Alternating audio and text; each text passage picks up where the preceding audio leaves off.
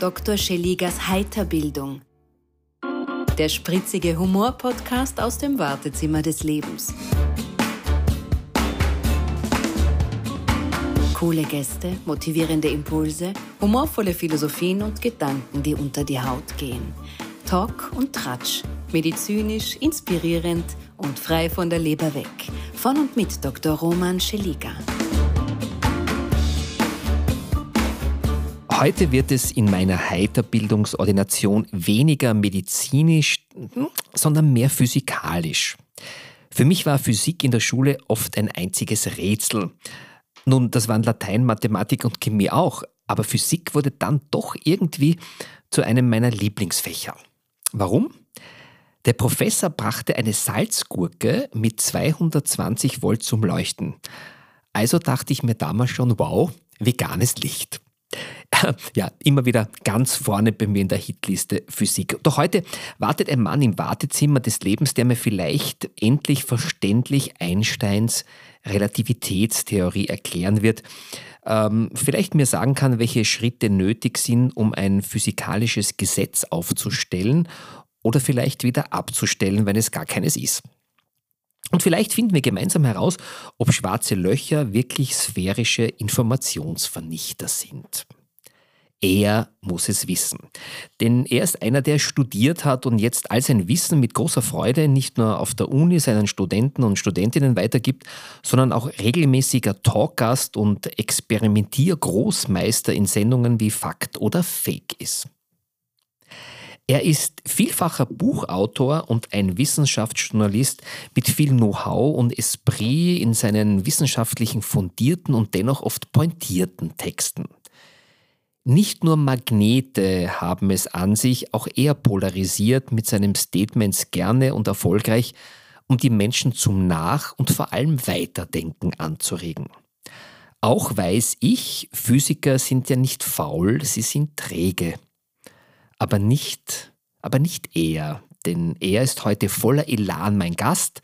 Herzlich willkommen in meiner Humorordination Florian Eigner. Hallo, freue mich sehr, hier zu sein. Freust du dich wirklich, Florian? Du klingst ein bisschen nasal, hast du einen Schnupfen, dann bist du in der richtigen Ordination. ja, kannst mir gleich sagen, was ich dagegen tun Taschentücher, kann. Ich Taschentücher. Taschentücher helfen. Ja, ich habe tatsächlich ein bisschen Schnupfen heute. Also äh, ist nicht so, dass ich mir die ganze Zeit die Nase zuhalte, auch wenn ich ein bisschen so klinge. Äh, das ist äh, nicht mal der Winterschnupfen. Ich glaube, es ist einfach eine Allergie. Okay, also wir, Sie sehen, es ist doch, liebe, liebe äh, ihr seht, äh, liebe Hörerinnen und Hörer, oder hört besser gesagt, es geht doch um Medizin, also Schnupfen und Allergien. Nein, geht's nicht. Hallo Florian, schön, dass du da bist und heute mir Rede und Antwort ähm, stehst oder besser sitzt. Jetzt haben wir in Österreich seit ähm, kurzem einen Nobel Preisträger endlich wieder mal. Ja, endlich Fußball haben wir es nicht geschafft. Ja. Anton Zeilinger, du hast ihn auch ähm, interviewt und, und ein bisschen erklärt. Er hat ja für seine Forschungen, du korrigierst mich gleich als Wissenschaftler natürlich im Bereich der Quantenphysik, glaube ich, den Nobelpreis äh, bekommen. Da geht es ja unter anderem um Transport von Teilchen und wird deshalb auch als Mr. Beam so ähnlich bezeichnet. Ähm, du sagst ja, was man nicht erklären kann, das hat man nicht verstanden. Finde ich super, die Formulierung. Erklär mir doch und meinen Hörerinnen und Hörern in wenigen Sätzen, was ist die Quantenphysik? Die Quantenphysik ist die Physik, die die seltsamen Gesetze der kleinen Dinge erforscht. Es stellt sich nämlich heraus, dass in der Welt der kleinen Dinge, in der Welt, wo es um Elektronen geht, um Atome oder Moleküle, gewisse Regeln gelten, die für uns in der Alltagswelt nicht gelten. Ein Elektron kann zum Beispiel gleichzeitig nach links und nach rechts fliegen oder sich gleichzeitig im Uhrzeigersinn und gegen den Uhrzeigersinn drehen. Das können wir uns nicht vorstellen, es ist aber so. Und Anton Zeilinger gehört eben zu den Leuten, die sich auf ganz grundlegende Weise die Grundgesetze dieser äh, Teilchenphysik angesehen haben und ausprobiert haben, ob die Welt tatsächlich so seltsam und komisch ist, wie die Quantentheorie sagt. Und da hat sich herausgestellt, ja, es ist wirklich so seltsam. Ja, jetzt, ähm, der wurde das ja also bisher als Mr. Beam bezeichnet und äh, wir kennen das ja vom Raumschiff Enterprise äh, von A nach B und Mhm. in den äh, Transporter, glaube ich, oder, oder Teleporter oder wie das Gerät geheißen hat. Ähm, wird das einmal Realität, dass du wirklich, oder hat das mit der Quantenphysik zu tun, dass man Menschen woanders hin transportiert? Ja, das, das berühmte Beamen. Es ist jetzt total schade, dass ich da jetzt gleich der Spaßverderber sein muss und Ah, sagen muss, Nein, wir werden nicht beamen können, aber was dahinter steckt, ist schon ganz toll. Also mhm. äh, das Stichwort ist Quantenteleportation, das mhm. ist etwas, was es wirklich gibt, aber es ist halt nicht ganz so cool und mhm. spacig, wie man es aus dem Raumschiff Enterprise kennt, mhm. sondern ähm, was hier passiert, ist etwas anderes. Es wird nämlich der Zustand eines Teilchens auf ein anderes Teilchen übertragen. Mhm. Also es wird man könnte sagen, in gewissem Sinn wird nicht das Teilchen selbst transportiert, sondern der Zustand des Teilchens wird transportiert. Mhm. Ich kann zum Beispiel ein Elektron haben, das einen bestimmten magnetischen Zustand hat. Äh, das sagt man dann, das hat einen Spin nach oben oder einen Spin nach unten. Mhm. Das sind zwei mögliche Zustände des Elektrons. Und jetzt habe ich ein Elektron und du im Nachbarlabor hast dein Elektron. Mhm. Und dann kann man jetzt mit Quantenteleportation es hinbekommen, dass der Zustand von meinem Elektron auf dein Elektron übertragen wird. Wie geht das? das äh, per hm. Funk oder, oder, oder? per Quantenfunk könnte man sagen. Ja, das, ja. Da braucht man relativ komplexe äh, Maßnahmen. Mhm. Das ist die sogenannte Quantenverschränkung. Wir kommen gleich vom Hundertsten ins Tausendste. Ich finde das super. Ich meine, jetzt, jetzt, jetzt habe ich endlich einen Experten da. Ich habe das nie verstanden, in der Schule sowieso nicht, aber jetzt äh, ganz aktuell. Es ist auch nicht so wirklich Schulstoff. Ja, Quantenverschränkung ist ein Phänomen, das wir aus dem Alltag überhaupt nicht kennen. Das kommt in unserer menschlichen Lebenswelt einfach nicht vor. Das kommt nur in der Quantenphysik vor.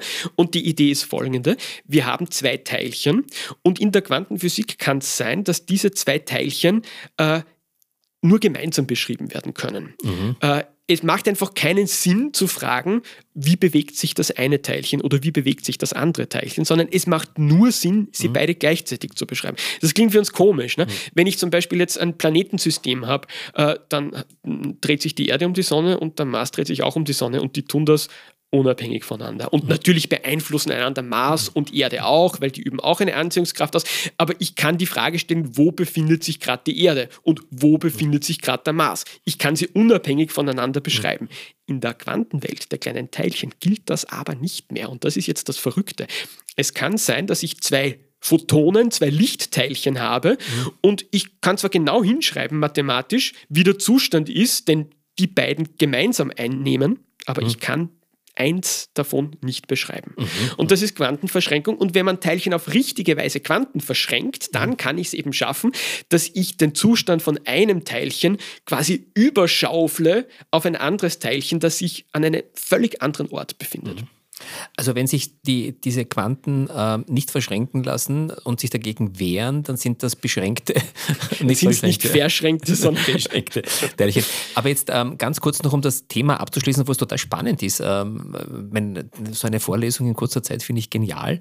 Ähm, wofür braucht man das in der Realität? Ich glaube, ich habe das einmal gelesen, du wirst mich gleich korrigieren oder bestärken, ähm, um ähm, auch äh, Daten zu verschlüsseln und die dann woanders wieder zu öffnen. Ja, oder? Das ist korrekt. Das ist die berühmte Quantenkryptographie. Mhm. Es ist tatsächlich möglich, mit Hilfe von verschränkten Teilchen eine Art Verschlüsselungscode zu generieren. Und mhm. wenn wir beide das machen, mhm. dann ist es möglich, dass dieser Verschlüsselungscode bei dir erscheint und gleichzeitig bei mir erscheint und ich kann garantieren, dass er sonst im ganzen Universum nirgendwo erscheint. Das heißt, es ist nicht abhörbar. Denn okay. gäbe es In Zeiten wie diesen ein super Tool. Das ist ganz wichtig.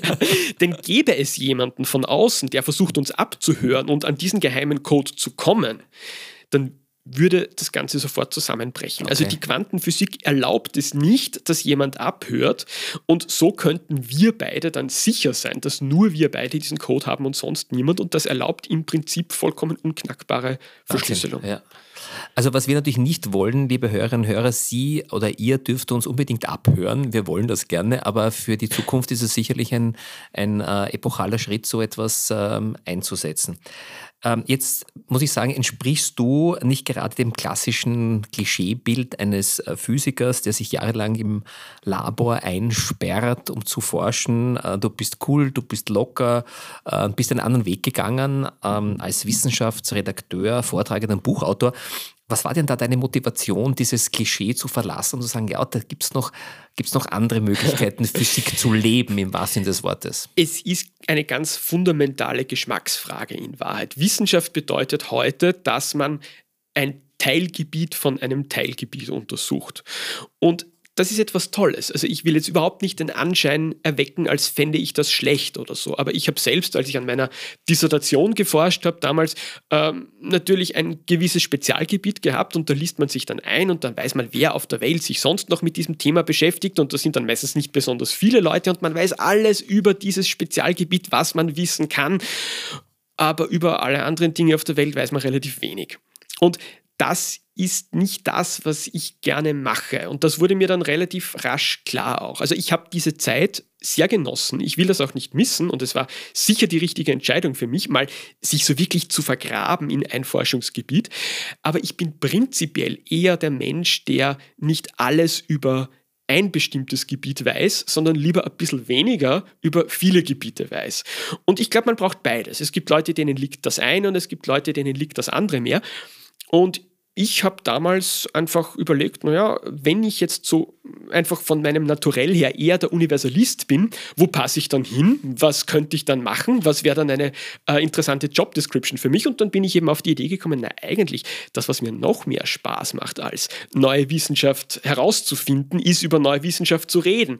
Und da ist es doch toll, wenn man dann nicht unbedingt über die eigenen Forschungsergebnisse redet, sondern über die Forschungsergebnisse von anderen Leuten mhm. sich anschaut, was sind denn die spannendsten, die großartigsten neuen Erkenntnisse, die es überhaupt gibt. Und dann schaue ich mir das an und erzähl es, wenn möglich, anderen Leuten, sodass sich die darüber freuen.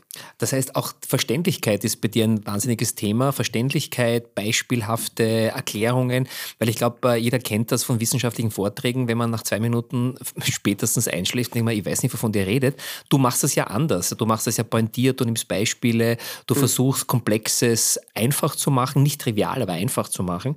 Und ähm, vielleicht bist du auch deswegen der regelmäßige Gast, einer der Physiker, sind da mehrere, glaube ich, die da äh, dabei sind bei der Sendung Fakt oder Fake, die ich liebe im österreichischen Fernsehen, ähm, wo du auch diesen skurrilen Dingen des Alltags als Wissenschaftler auf den Grund gehst, auf die Spur gehst ähm, und äh, so spektakuläre Phänomene oft als Fake enttarnst. Ja? Wie bist du dazu gekommen, zu dieser haben Sie ja, dich angerufen? Und gesagt? Die, die, haben mich angerufen und, und äh, gefragt. Ich war da relativ früh schon involviert äh, bei, dieser, bei dieser Sendung, als es sie noch gar nicht gab. Aber prinzipiell so die Befassung mit äh, der Frage, ist das jetzt Fakt oder Fake, ist etwas, was mich schon sehr, sehr lange beschäftigt und ähm, was eigentlich schon während meines Studiums begonnen hat. Weil wenn man Physik studiert oder wenn man Physiker ist, dann passiert es immer wieder, dass man konfrontiert wird mit irgendwelchen Aussagen. Da kommen dann Leute und sagen, du, schau, ich habe das gesehen im Internet, ich habe das gelesen in einem Buch. Stimmt das denn wirklich? Kann denn das sein? Und da gibt es die verrücktesten Sachen, wir kennen das ja alle. Ne? Da gab es schon in den 70er Jahren UFO-Sichtungen, wo man dann fragt, ja, ist das Sag bloß, es gibt keine UFOs. Ja, die gibt es schon, aber darüber darf ich jetzt nicht sprechen. Okay, okay, ich wollte sagen, da, da stört mein, mein Ja, genau. Also, äh, da, da beginnt es schon und dann geht es zu Orgenverschwörungstheorien, zu Chemtrails zum Beispiel, wo es wirklich eine ganze Internet-Community gibt, die behauptet, die Regierungen dieser Welt haben sich verschworen, um uns alle zu vergiften äh, von Flugzeugen aus. Ich meine, irgendwie wäre es ja schön, wenn sich die Regierungen der Welt mal einigen könnten auf irgendwas und sei es nur darauf, äh, so etwas zu machen. Na, gibt es natürlich nicht, stimmt natürlich nicht. Aber ich bin auf diese Weise so immer tiefer reingerutscht, auch in das äh, Auseinandernehmen von Fakes, von mhm. Verschwörungstheorien, von Lügengeschichten. Mhm. Und irgendwie hat mich das auch immer fasziniert und habe auch immer irgendwie diesen Kontakt mit Leuten, die halt ja fast Gegner der Wissenschaft sind, spannend gefunden. Und also die Auseinandersetzung oder, oder den Wunsch, die Überzeugung hier an die richtige Stelle zu bringen? Naja, beides. Also die Leute, die jetzt wirklich selber UFO-Forscher sind oder an Chemtrails glauben, die kann man kaum überzeugen. Da ist die Chance relativ klein.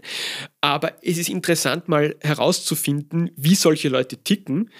Und natürlich, was auch wichtig ist, es gibt ganz, ganz viele Leute, die irgendwie so dazwischen stehen und die sagen, ich weiß darüber wenig, ich habe jetzt kein Gefühl dafür, ob ich das glauben kann oder glauben soll. Ähm, vielleicht es, vielleicht auch nicht. Und für diese Leute, glaube ich, muss man wirklich ein faktenorientiertes Angebot äh, mhm, liefern. Mhm. Und wenn diese Leute sich dann vors Internet setzen und mal googeln, stimmt mhm. das oder nicht, dann mhm. ist mir wichtig, dass diese Leute was Gescheites finden. Mhm. Und wenn ich einen kleinen Beitrag leisten kann dazu, indem, wenn man dieses Stichwort googelt, dann eben vielleicht einen Artikel von mir findet, mhm. in dem erklärt wird, warum das nicht stimmen kann, dann glaube ich, habe ich irgendwie was Sinnvolles gemacht. Das ist ein gutes Stichwort. Äh, wir leben ja wirklich in einem Zeitalter von Fake News und, und Schwurblern und Pseudowissenschaftlern. Ich glaube, während der Pandemie gab es ja mehr Virologen als, als, als Viren. Ja.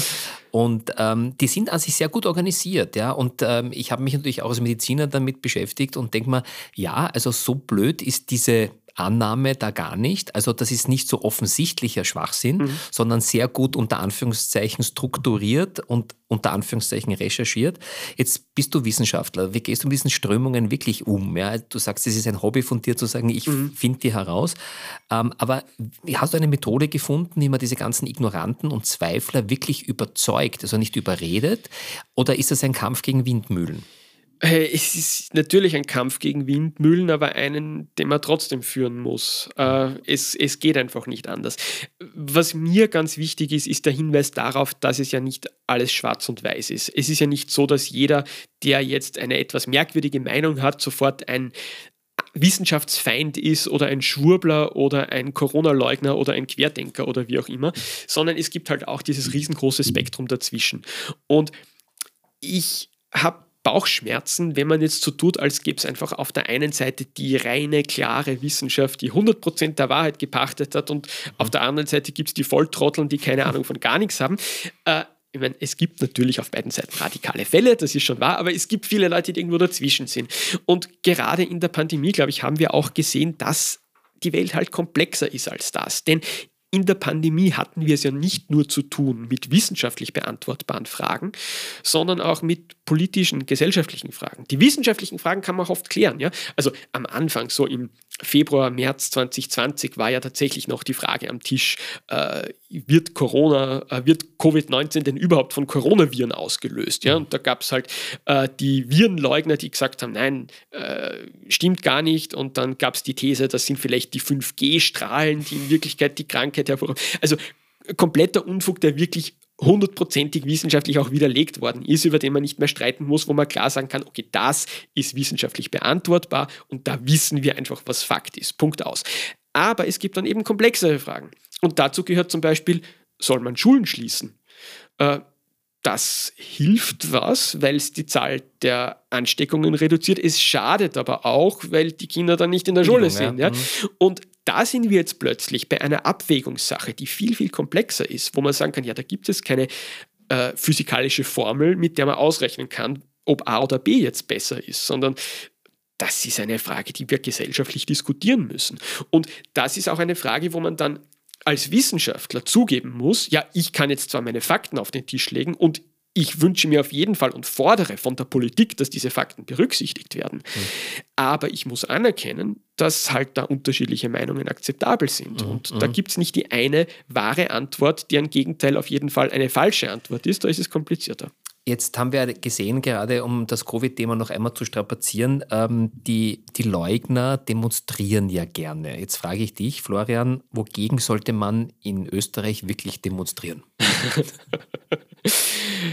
Ich, da fällt mir jetzt ein anderes brennendes Thema ein, die Klimazerstörung. Gegen die sollte man tatsächlich demonstrieren. Ja. Und ich freue mich, wenn junge Leute das äh, auch tun. Aber ja, es gibt, gibt viele Dinge, äh, wo man mal ein bisschen einen Schubs der Allgemeinheit mitgeben könnte. Ja, okay. Äh, du bist ja mehrfacher Buchautor und eines heißt, ich habe den Titel genial gefunden. Ich bin ja so ein, so ein Wortwitz-Fetischist und äh, das äh, Buch heißt Die Schwerkraft ist kein Bauchgefühl. Finde ich super, cooler Titel.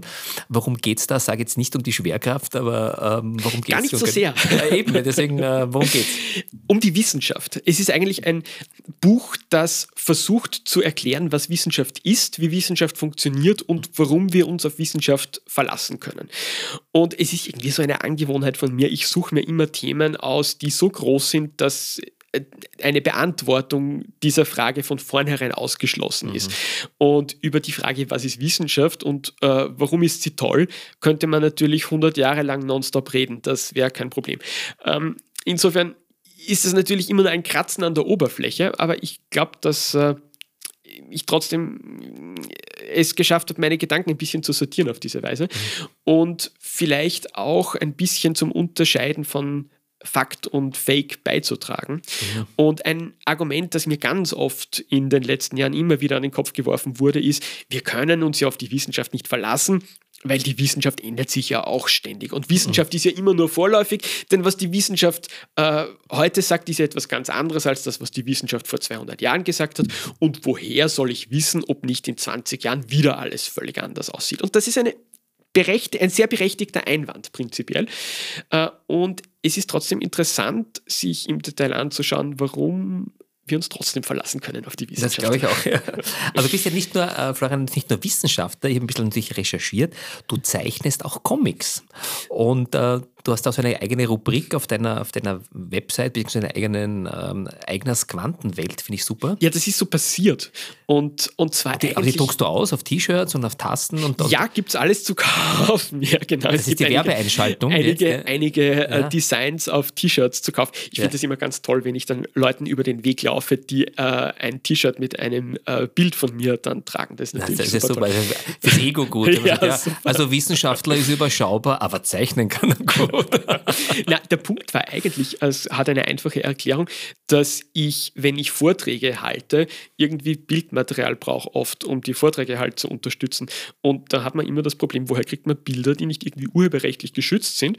Und dann habe ich mir gedacht, na, wenn ich selber zeichne, kann nichts passieren. Ne? Mhm. Und dann hat es den Leuten irgendwie gefallen und dann wurde ich schon so angekündigt mit, jetzt kommt wieder der, der immer seine eigenen Bilder zeichnet für die Vorträge.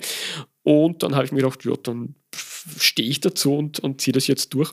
Und dann wollte der Verlag dann auch Illustrationen haben von mir gezeichnete für mein Buch und ähm, so kam das dann. Super cool. Also das heißt, äh, es wird jetzt vielleicht im Bälde bei irgendwelchen Menschen neben einem Andy Warhol ein echter Eigner hängen. ja, mit, äh, was ist das? Na, kleiner Quantenphysiker. Na gut, aber wo Physik, äh, Physik, nicht Physik, Physik, Physik, ähm, eben natürlich Test, ein Test für dich vorbereitet, oh, der mir sagt, okay, jetzt mal schauen, ob du wirklich ein guter Physik bist. Wahnsinnig schwere Fragen. Ja äh, für dich zusammengestellt. Ähm, zwei oder drei vielleicht, wenn wir schauen, wie gut du bist. Also, die erste Frage, welche moderne Erfindung nutzt den Bernoulli-Effekt? A, Computerbildschirme mit Flüssigkeitskristallen, der Mikrowellenherd, das Flugzeug oder die Atomuhr? Das ist das Flugzeug. Warum? Ja. Das, ja, stimmt. naja, äh, da geht es um Strömungslehre. Mhm. Und, ähm, Erklär mir genau, warum fliegt dieses Flugzeug? Ich bin ja aus dem Urlaub gekommen, eine riesengroße Maschine, und jedes Mal wundere ich mich, ich habe das schon mal hunderttausendmal erklärt bekommen, dieses schwere Ding da nach oben zu bringen. Das Weil das Flugzeug so geformt ist, dass die Strömungsgeschwindigkeit der Luft an der Flugzeugwand, also am Flügel konkret, oben und unten unterschiedlich ist. Mhm. Und es gibt eben einen Zusammenhang zwischen auftretenden Kräften bzw. dem Druck und der Geschwindigkeit, mit dem die Luft vorbeiströmt. Und wenn man das so macht, dass die Luft eben oben äh, schneller vorbeiströmt als unten, dann ergibt sich insgesamt ein, eine Kraft nach oben, die der Schwerkraft entgegenwirkt und so bleibt das Flugzeug immer in der gleichen Höhe. Und das hat der Bernoulli schon irgendwie entdeckt. Genau. Bei, bei Bernoulli-Effekt, ich das einmal, du wirst das wahrscheinlich hoffentlich auch bestätigen, was ich hasse in manchen Hotellen, äh, Hotelzimmern, wenn dann die, die, diese, diese Duschvorhänge, die es immer noch gibt, dann direkt an die Haut äh, angesaugt ja, Das ja, ist ja. auch der Bernoulli-Effekt, genau, oder? Weil, weil äh, das Wasser runterströmt und das nimmt die Luft ein bisschen mit und dann entsteht so eine, eine, Sogwirkung. Eine, eine Sogwirkung nach innen. Ja, das ist ein bisschen eklig. Das ist grauslich, ja. Es ist also eklig für die Deutschen, grauslich für die, für die österreichischen Zuhörerinnen und Zuhörer. Okay, äh, nächste Frage. Okay. Also das war schon mal ganz gut, ja. Wobei handelt es sich nicht um eine physikalische Konstante, das Planck'sche Wirkungsquantum, B die Elementarladung, C die Heisenbergsche Unschärferelation oder D die Lichtgeschwindigkeit? Die Heisenbergsche Unschärferelation der ist, ist angestrebert, der ist so angestrebert. Es ist, ist, ist, ist wahnsinnig wichtig physikalisch, aber keine Konstante, sondern eine Verknüpfung von verschiedenen Zahlen. So, jetzt reicht es mir. Ich glaube, das hat jetzt keinen Sinn. Den, ähm, Lass mal die Physikprüfung. Ja, ja, na. Jetzt frage ich dich was über. Ähm, jetzt frage ich dich. Es ist kein Test mehr. Jetzt bringst du wirklich ähm, trockenes Fachwissen, wie man schon mitbekommen hat, auch in diesem Podcast, verständlich in die Hirne der Menschen, noch in die Herzen der Menschen und verwendest hier auch Humor. Ja, ähm, wir sind in einem Humor-Podcast. Aus deiner Sicht, ähm, wer oder was braucht in unserer Zeit besonders viel, sprich hohe Dosen ähm, Humor im Sinne der Kommunikation? Ja, brauchen wir das nicht alle und das ständig. Also äh, ich glaube, ohne Humor geht es gar nicht. Und äh, es ist einfach ein wahnsinnig mächtiges Instrument. Ich glaube, wenn wir jemandem zuhören, egal worum es geht, dann brauchen wir im Hirn eine gewisse Abwechslung, auch eine gewisse Abwechslung von Stimmungen, von Gefühlen. Und Spaß ist eine davon. Mhm. Und wenn ich mich jetzt gerade anstrengen muss, um irgendwas zu verstehen, dann brauche ich danach halt wieder irgendwas, wo ich mich nicht anstrengen muss. Mhm. Und ich glaube, dass das ein ganz wesentliches Merkmal von Humor ist. Wir mhm. lachen dann, wenn wir draufkommen, Moment, das ist jetzt was, wo ich mein Hirn gar nicht so anstrengen muss, wie es vielleicht auf den ersten Blick den Anschein hat. Mhm. Dann, dann ist es lustig. Mhm. Und ich glaube, dass deswegen Humor eigentlich fast in allen Kommunikationsformen nützlich und, und positiv ist, so wie man beim Essen nicht nur Fleisch essen will, sondern auch eine Beilage braucht, mhm. ist ein bisschen Humor drunter mischen eigentlich meistens was, was dem Hirn gut tut, glaube ich. Und mhm. ich bilde mir ein, man merkt sich Dinge dann auch besser, Absolut, wenn zwischendurch ja, mal was ja. Lustiges. Absolut. Jetzt hast du vollkommen recht. Ähm, jetzt muss ich dir als Humorexperte sagen, finde ich toll, dass du das ähnlich siehst oder gleich siehst. Jetzt frage ich dich, wenn wir das doch wissen, und gerade intelligente Menschen, die etwas weitergeben wollen. Also genauso Vortragende, Wissenschaftler, aber auch Menschen, die äh, in der Öffentlichkeit stehen. Warum ähm, machen das so wenige? Warum äh, wird eher so noch komplizierter, noch komplexer kommuniziert, wo uns doch das so gut tut und wo wir uns das sogar besser und länger merken? Das ist ein kulturelles Phänomen und bei kulturellen Phänomenen ist immer die schwierige Frage, warum sind die so. Ne? Es ist auch nicht immer ganz leicht, Humor anzubringen. Ähm, muss man auch sagen. Es, es funktioniert halt nicht immer und es gibt Leute, die sich damit schwer tun. Also eine Empfehlung, äh, wie man es lernen kann, aus deiner Sicht, gerade im wissenschaftlichen Kontext? Da kennst du dich wahrscheinlich besser aus als Naja, aber jetzt habe ich so einen Experten, du bist ja auch äh, auf ähm, der Hochschule tätig gewesen oder, oder immer noch tätig. Ja? Du nicht, bist ein Lehrer auch. Nein, nein, nein, nicht, nicht, nicht vortragend mit Studierenden. Das, das mache ich nicht Hast du es nie gemacht? Habe ich gemacht. schon, ja. Okay, aber dann ähm, war wahrscheinlich auch die Sache, wenn du es ein bisschen anders gemacht hast, dass ich gesagt habe, hey, das, das ist cool, zu dem Professor oder zum ja, Doktor sowieso. Äh, oder? Man muss es ausprobieren. Es, mhm. ist, es ist wie bei fast allen Dingen im Leben. Es gibt nicht so das eine Rezept dafür, sondern man muss es ausprobieren. Ach Gott, da fehlt mir jetzt ein, ein Professor, ein Mathematikprofessor, den ich hatte im ersten Semester. Äh, vielleicht einer der trockensten Professoren, die ich in meinem ganzen Leben hatte. Es war wirklich äh, Kreidestaubtrocken, was der gemacht hat. Ja, und es war auch ziemlich heftig und herausfordernd, die Mathematik, die uns da an die drei Kreidetafeln geknallt hat in jeder Vorlesungsstunde. Und dann war eine Vorlesung am Fasching-Dienstag. Mhm. Und nach dem Fasching-Dienstag hat er sich berufen gefühlt, äh, darauf einzugehen und ist knochentrocken, wie immer, vorhin hingegangen und gesagt, meine Damen und Herren, heute ist Fasching-Dienstag. Ich möchte Ihnen daher heute einen Witz erzählen. Sind zwei Menschen in einem Ballon sie haben die Orientierung verloren und rufen nach unten, wo sind wir hier? Der Mensch unten antwortet, in einem Ballon, woraufhin die beiden Menschen im Ballon zueinander sagen, das muss ein Mathematiker sein, denn seine Antwort ist 100% richtig, aber nutzlos.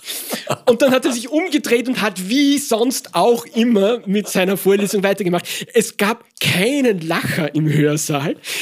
Der Witz ist ja, wäre ja vielleicht, wenn man ihn gut erzählen würde, so eh lieb. Ja? Eh lieb, ja. Äh, vor allem von einem, der es erzählt, der selber einer ist. Also. ja, ja, genau. Also die Komik ist mir so auf theoretischem Niveau durchaus nachvollziehbar, aber sie hat es in die Praxis irgendwie nicht, nicht geschafft. Ja? Und das zeigt auch, wenn man sich bemüht, dass man vielleicht äh, wissenschaftliche Vorträge auflockert durch Humor, kann es vielleicht auch manchmal schiefgehen. Okay, also Mut zum Scheitern haben und Mut zum Scheitern haben, ja. genau, ja. Florian, was bewunderst du denn an anderen Menschen? Hast du irgend so ein Vorbild oder Vorbilder, wo du sagst, hm, von dem oder von der, das ist so für mich Zielfigur oder so? Ah, das ist eine ganz schwierige Frage für mich, weil ich habe so viele Vorbilder und gleichzeitig gar keine Vorbilder. Also äh, ich bin kein guter Fan. Es gab nie so Leute, wo ich gesagt habe, oh, die himmel ich an, ich will mhm. so sein wie der, alles, was die machen, ist super. Mhm. Ähm, die für mich inspirierendsten Leute sind eigentlich gar nicht diese Sorte von Menschen, von denen ich Fan sein will, sondern die für mich inspirierenden Leute sind vielleicht gerade die, die mich manchmal ärgern. Mhm. Leute, wo ich das Gefühl habe, die sind klug und bei vielen Themen bin ich ihrer Meinung, aber bei manchen auch überhaupt nicht. Mhm. Weil wenn ich sowieso schon mit jemandem immer einer Meinung bin und dann die Bücher lese von der Person und jeden Satz unterschreiben kann, ja, warum soll ich überhaupt die Bücher dann noch lesen? Das ist ja mhm. uninteressant. Mhm. Richtig herausfordernd sind die Leute, wo ich mir denke, äh, okay, der, ist, der hat echt was im Hirn, das hat er schon bewiesen, aber da na, da kann ich echt nicht also ein bisschen, mit. Ein bisschen Konfrontation, so dieses Reiben oder so. Genau, das Reiben, das ist ja. ganz wichtig. Und dann passiert im eigenen Hirn nämlich auch was. Und dann hinterfragt man vielleicht auch seine eigenen Sichtweisen und dann lernt man was dazu.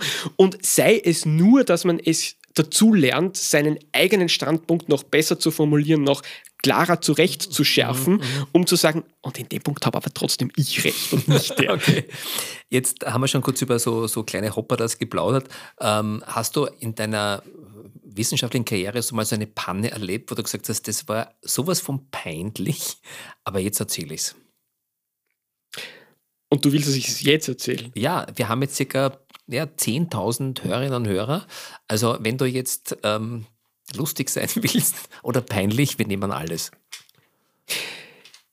Mir wird eine Geschichte einfallen, die beides ist. Bitte, her damit. Äh, und zwar die Geschichte vom möglicherweise schlechtesten Witz der Menschheitsgeschichte. Okay. Den habe nämlich ich mir ausgedacht. Ich habe das echt noch nie erzählt. Du hast, einen, du hast einen Witz erfunden. Ich habe einen Witz erfunden, den schlechtesten äh, Witz der Menschheitsgeschichte Bitte. wahrscheinlich. Und zwar, ich war relativ jung, ich war gerade so in der Endphase meines Studiums. Und ich habe ja vorhin schon gesagt, in der Wissenschaft ähm, beschäftigt man sich mit einem Subfeld eines Subfelds. Also ich mhm. hatte da mein Diplomarbeitsthema und habe daran geforscht und war total begeistert. Und, und ähm, dabei ist mir dann ein Witz zu meiner eigenen Diplomarbeit eingefallen. Und der Witz ist, woher kommt ein Fano-Faktor von einem Drittel in Diffusive Wires? Na, das müssen wohl Poissonsche Quarks sein. Der Witz war für mich wahnsinnig lustig zu diesem Zeitpunkt. Allerdings muss man relativ viel wissen, um diesen Witz richtig zu verstehen. Also man muss wissen, die, die Zuhörergruppe ist sehr überschaubar klein. Das, das war genau mein Problem. Ne? Also man wusste über Quantenschrotrauschen Bescheid wissen, ein ganz obskures Thema, ja, wo es nur eine Handvoll Leute auf der Welt gibt, die sich damit beschäftigen. Man muss Poissonsche Statistik, man muss über Quarks Bescheid wissen. Und dann habe ich mir überlegt, wem erzähle ich jetzt diesen Witz? wem erzählst du diesen Witz? Weil ich also bin, außer uns jetzt. Ich, ich, bin, ich bin dann draufgekommen, selbst meine Arbeitskollegen am Institut können den eigentlich nicht verstehen, weil die wissen das auch nicht. Und dann habe ich zu recherchieren begonnen, wer diesen Witz verstehen könnte. Und bin darauf gestoßen, aufgrund von Literaturrecherchen, dass es vermutlich eigentlich nur eine Person gibt auf der Welt, die diesen Witz verstehen kann. Das ist Professor Sukhorokov, ein russischer Physiker. Und der, habe ich mir gedacht, müsste aufgrund dem, was er bisher geforscht hat, das eigentlich verstehen können. Aber jetzt kann ich natürlich nicht einen Professor anrufen und sagen, ich habe einen Witz für Sie, darf ich Ihnen den erzählen? Und äh, es gab allerdings so ein Budget am Institut fürs Einladen von ausländischen Wissenschaftlern. Und ich als kleiner Diplomant habe gesagt, könnten wir nicht mal den Professor Sukorokov einladen? Und mein Diplomarbeitsbetreuer hat gesagt, ja, eigentlich eine interessante Idee, laden wir den Professor Sukorokov ein. Und Professor Sukorokov, es ist jedes Wort wahr. Und Professor Sukorokov kam tatsächlich nach Wien und ich habe gefragt, dürfte ich vielleicht mit dem Professor Sokolkov reden, weil der macht ja Sachen, die mit meiner Diplomarbeit zu tun haben und das wäre total super für mich. es wurde mir genehmigt, mit Professor Sokolkov zu reden. Ich äh, saß dann mit Professor Sokolkov am Tisch, äh, schob das Thema in die passende Richtung und brachte dann irgendwann meine Pointe an. Ein Fanofaktor von einem Drittel in Diffuser Fires, das sind das Poissonsche Quarks. Professor Sokolkov sah mich an und sagte, ich weiß nicht, was Sie meinen. Es gab einfach keine Person auf der ganzen Welt, die diesen Witz verstehen konnte. Das heißt, du hast jetzt, um es zusammenzufassen, du hast jetzt Steuergelder verwendet, um einen Witz, der nicht lustig ist, an eine Person zu transportieren, der sich gefragt hat, warum man nach Österreich eingeladen wurde, um sich mit dir über den Witz. Also Wahnsinn. Also allein die Story ist es wert. Ähm, die ist viel besser wie der Witz, muss ich dir sagen. aber, aber genial. Ähm, ähm, jetzt frage ich dich nicht nach deinem Lieblingswitz und nach deiner Lieblingspointe, was das, ich gerne gemacht schon, hätte. Das, das war schon, jetzt, ja. ja. Worüber darf man denn keine Witze machen? Außer über kleine Teilchen. Wo ist Schluss mit lustig für dich?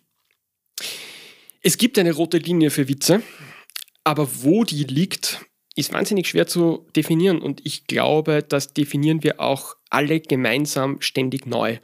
Und es gibt auch Kabarettisten, ich glaube, äh, Michael Neavarani hat das vor kurzem gesagt, dass äh, dieses Tanzen auf der roten Linie sich auch verschiebt und dass Pointen, die ihm vor zehn Jahren vollkommen in Ordnung äh, vorgekommen sind, heute auch vielleicht nicht mehr passen.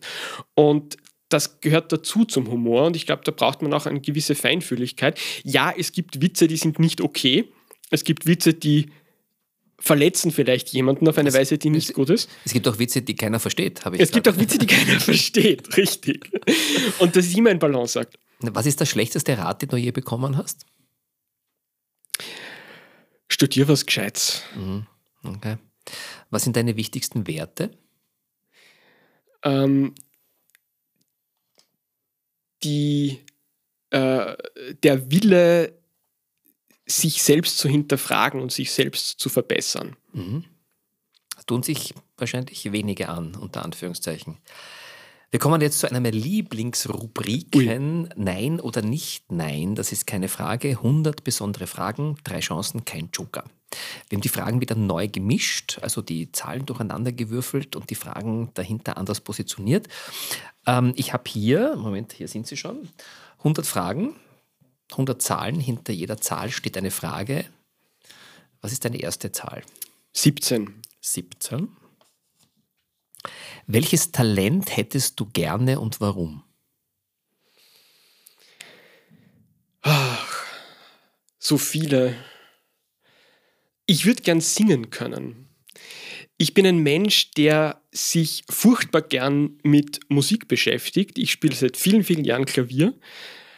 Aber wenn ich singe, dann ist es seltsamerweise immer so, dass andere Leute aufstehen und aus dem Zimmer gehen. Ich weiß selber nicht genau warum. Mhm. Vielleicht kannst du da einen tollen Witz erzählen. Okay, was ist deine zweite Zahl? Zwei. Zwei. Was war das Beste, das du dir mal unter 100 Euro gekauft hast? Ha. Ich bin mal in einen Supermarkt gegangen und habe dort Karamellzuckerl gesehen. Genau dieselben Karamellzuckerl, die ich im Kindergarten immer bekommen habe, wenn irgendwer von den Kindern Geburtstag hatte. Und ich habe mir ein ganzes Sackerl dieser Karamellzuckerl gegönnt und das war der Punkt, wo ich mir gedacht habe, Erwachsensein ist schon richtig super. okay, weil du kannst, ich kaufe mir, was ich will. Ich musste nicht fragen. Ich durfte auch fünf auf einmal essen ja, und niemand hat geschimpft mit mir. Super. Es war super. Außer der Zahnarzt einmal. ja, der schon. Genau. Letzte Zahl. 19. 19. Du bleibst auf der ersten Seite. Ja. Welches ist das beste Buch, das du je gelesen hast? Das ist eine super Frage. Ähm, hast du dir selber ausgesucht? ja. Ähm, ich kann sagen, welche Bücher mich wahnsinnig geprägt haben. Und ähm, das war wahrscheinlich von Stephen Hawking eine kurze Geschichte der Zeit. Das ist wahrscheinlich ein Buch, wenn ich das nicht gelesen hätte, wäre ich vermutlich nie Physiker geworden. Ich bin aber nicht sicher, ob ich das Buch, wenn ich es jetzt nochmal lesen würde, so toll finden würde. Das ist nämlich auch immer das Interessante bei tollen Büchern, dass es nicht reicht, wenn ein Buch toll ist, sondern dass das Buch auch gerade zu unserer Situation und zu der Person passen muss, die wir in dem Moment gerade sind. In dem Sinn äh, muss man Büchern vielleicht auch manchmal eine zweite Chance geben. Mhm. Wir kommen so langsam aber sicher zum Schluss. Wenn du etwas sofort ändern könntest in unserer Zeit, was wäre das? Ich würde mir, ja, es, es, es, klingt wahnsinnig banal, aber ich würde mir mehr Faktentreue und Ehrlichkeit wünschen in unserer gemeinsamen Kommunikation. Es mhm. ist einfach so, dass so tief in uns drinnen ist, dass wir uns gegenseitig anlügen, um selber gut auszuschauen, um einen Vorteil zu haben, der sich dann später wahrscheinlich eher als Nachteil entpuppt. Mhm. Und wenn wir das einfach bleiben lassen können, dann wäre so viel im Leben einfacher. Mhm. Wenn du dir eine physikalische Zauberkraft aussuchen könntest, was wäre das? Was ist eine physikalische Zauberkraft? Widerspricht sich das nicht ein bisschen? Das ist eine gute, eine gute Frage, ja, stimmt eigentlich. Also ich habe so eher daran gedacht, ähm, zum Beispiel ähm, vom ähm, gasförmigen Zustand in den flüssigen oder umgekehrt. Ja, oder wir so. haben schon mit Teleportation angefangen Ja. heute. Also die, die Fähigkeit, mit Fingerschnipsen mich irgendwo hin zu beamen, äh, die hätte ich schon gern. Okay, also gut. Welche Schlagzeile 2040 würdest du gern von dir lesen? Von mir ja. Oder über dich? über mich. Florian Eigner hat einen Mensch gefunden, der seine Witze versteht. Na, die, diese, diese Hoffnung habe ich aufgegeben. ja. äh, Florian Eigner löst das Problem des Klimawandels. Okay. Nicht, dass ist ich daran arbeiten würde, aber lesen würde ich es Das gerne. wäre super. Nein, das wäre toll. Ich, mein, ich hoffe, das ist nicht zu spät, so in ja, Naja. 18 Jahren. Ja, liebe Freunde und Freundinnen, liebe Fans und Faninnen von diesem Heiterbildungspodcast, ich hoffe, dass so spannende Gäste, auch wenn sie Physiker sind, Hey, was ist denn das für ein fieser Untergriff? Nein, so tolle Gäste wie der Florian Eigner, der, der vielleicht auch da wieder neue Aspekte in eine spannende Wissenschaft hineinbringt und ähm, vielleicht auch manche Leute motiviert, sich wieder mit mehr Wissenschaft, mit mehr Fakten zu beschäftigen. Wenn ihr mehr Lust habt, ähm, dann abonniert diesen Podcast, liked ihn, macht viele Sterne dazu, macht Weihnachten, nicht nur wenn Weihnachten ist. Und ähm, wenn ihr mehr wissen wollt, geht auf meine Website www.roman-scheliger.com. Lieber Florian, die Heiterbildungswundertüte aufmachen, auspacken, glücklich sein. Hast du irgendetwas, was in deiner Wundertüte ist, wo du sagst, ja, das würdest du gern noch äh, loswerden? Irgendeine Idee, irgendeinen Tipp für meine Hörerinnen und Hörer, wo man sagt, okay, probiert das mal aus, macht das oder lest das oder schaut sich das an? Mein Tipp ist ganz kurz. Glaube nicht alles, was du denkst. Okay, ein wunderschönes Schlusswort und damit möchte ich auch enden. Heute gibt es deswegen keinen Tipp von mir, sondern einen Physikerwitz. Ja? Ein Neutron will in die Disco und da sagt der Türsteher, sorry, heute nur für geladene Gäste. In diesem Sinne, viel Spaß an der Freude. Vielen Dank, alles Liebe.